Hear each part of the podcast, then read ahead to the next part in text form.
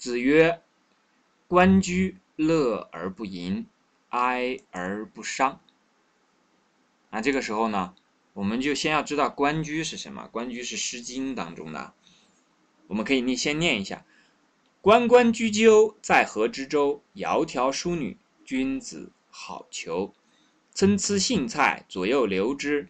窈窕淑女，寤寐求之。求之不得，寤寐思服。悠哉悠哉，辗转反侧。参差荇菜，左右采之。”窈窕淑女，琴瑟友之；参差荇菜，左右芼之。窈窕淑女，钟鼓乐之。那我们知道啊，在这个《诗经》当中讲的很多东西呢，都是非常美的。我们现在呢，实际上如果直接讲这个这个《关雎》啊，怎么样一个乐而不淫，哀而不伤呢？不是特别容易理解。我们如果结合一下现在这个时代呢，对比一下，可能就比较好理解了。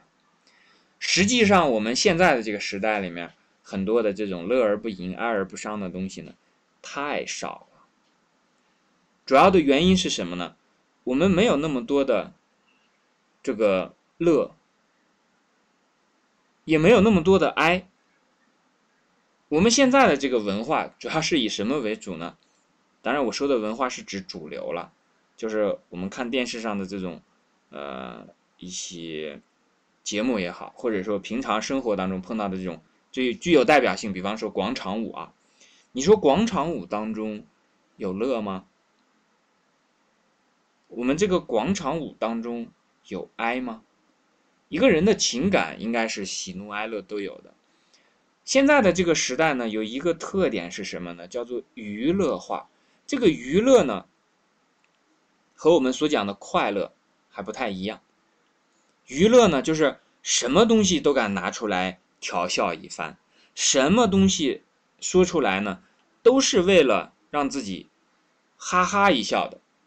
但是这个真正的快乐呢，有的时候它是发自于内心的，而且这种乐呢，它是和这个喜、怒、哀等等这些其他的。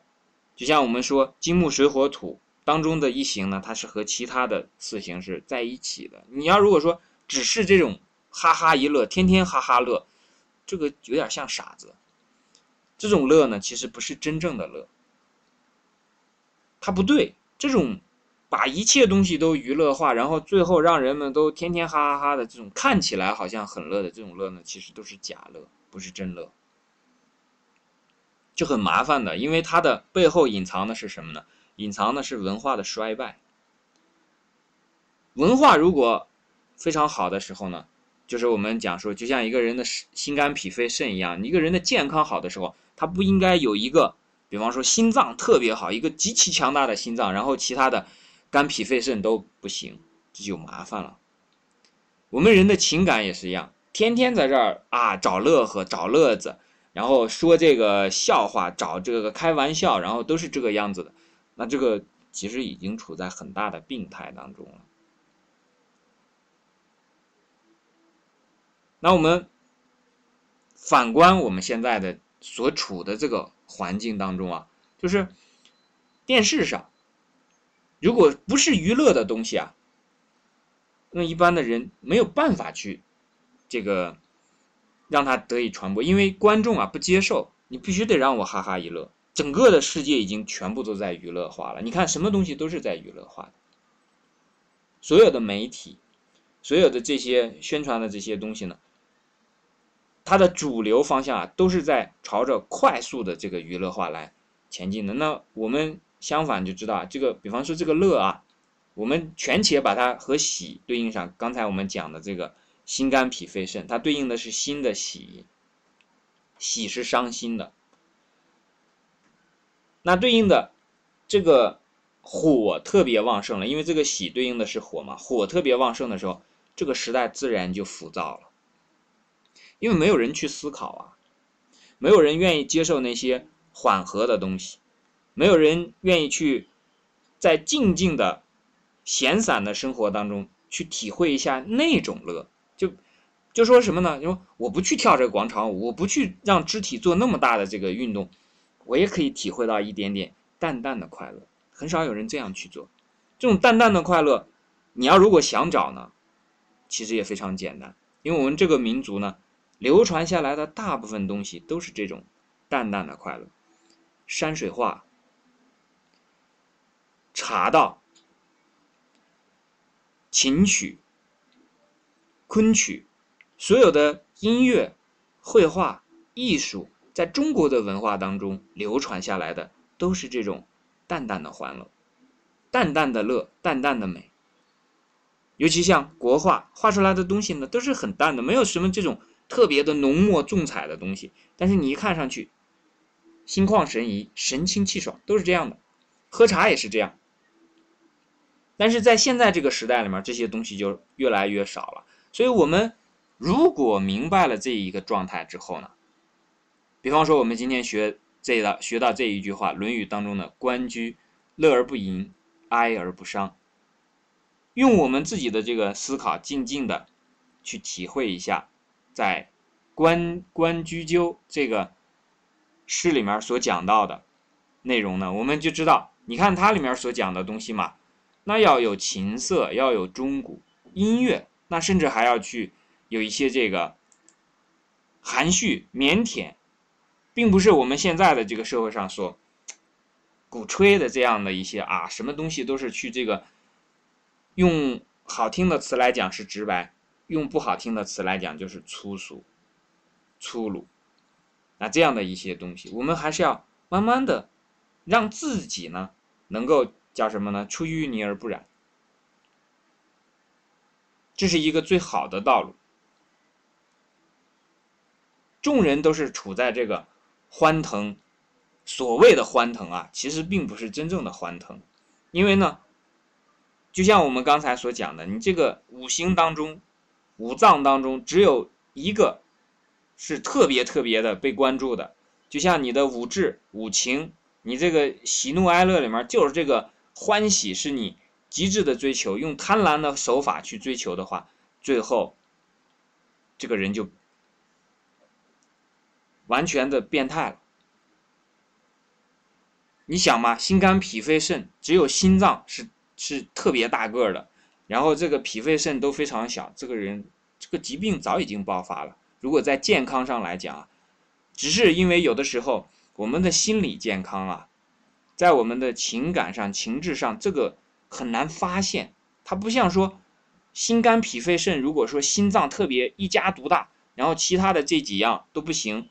那这个人的健康立刻就会呈现在人的身体上，他以一个形象的这个形式出现，这个人可能就一看就真的是马上就就要送医院，是吧？在我们的喜怒哀乐当中，没有人清楚你是怎么样的一个情感状况啊，对吧？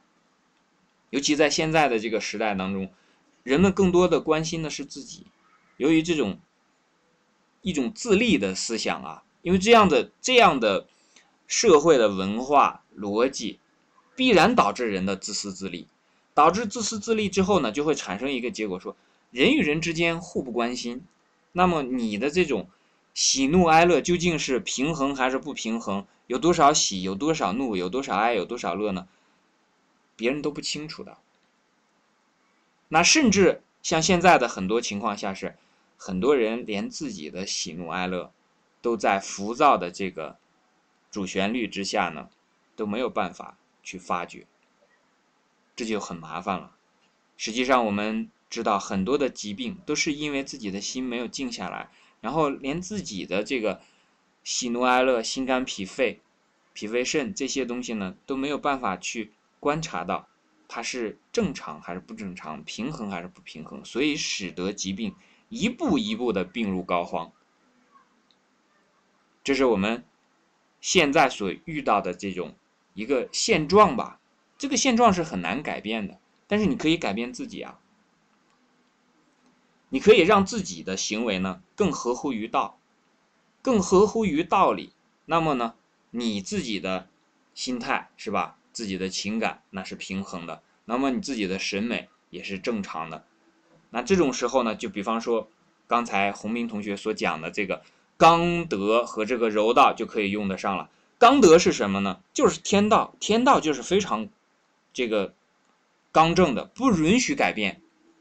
就比方说五脏、五行、金木水火土、心肝脾肺肾就要平衡，这个是不允许改变的。你改变它，它就用一个方式使你强制的回去。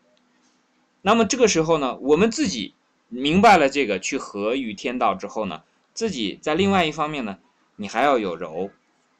你不能说啊，我是这个样子了，然后我就要求所有的人都是这样子，然后见到了别人不是这样，我就去批评他们、指责他们，然后强力的要求他们改正，这就不是柔道了。所谓的柔道是什么呢？内刚外柔。我们讲过骨正筋柔，一个真正的出色的人是什么呢？骨头是硬的，但是他的这个肌肉啊是软的，这是一个人生来被构造的这么一个样子。翻过头来，如果你骨头是软的，然后表面很刚强，这就糟了糕了，是吧？所以在这种问题上呢，我们自己的价值观、自己的认识，这个是要坚定的。但是呢，在我们的处事当中、为人当中呢，要有一些可以活络的、可以融通的地方。所以这是关雎的。乐而不淫，哀而不伤当中，我们可以去看一下古人他们这种很怡然自得的这个状态。你从关雎的这个诗本身也好，还是从孔子所说的这一句话也好呢，多去体会这里面的一种比较好的、让人羡慕向往的这个状态呢。同时呢，要结合自己的实际，使我们呢，即便在这样的环境下，还是可以像这个。莲花一样灿烂的开放啊，这是这一句话呢，我们可以从中学到的道理。